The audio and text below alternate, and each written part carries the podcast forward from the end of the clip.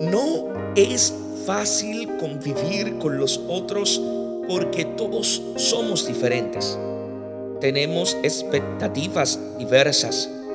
Buscamos objetivos distintos y en consecuencia no siempre estamos de acuerdo ni en lo que pensamos ni en lo que deseamos. Mas nuestra reacción ante los demás ha de ser siempre la del amor. Porque esta es la virtud que asegura la armonía comunitaria.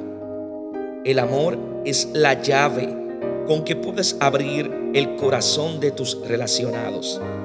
Si amas, cuentas con el escudo fuerte que te defiende de los dardos del odio y de las lanzas de la ira.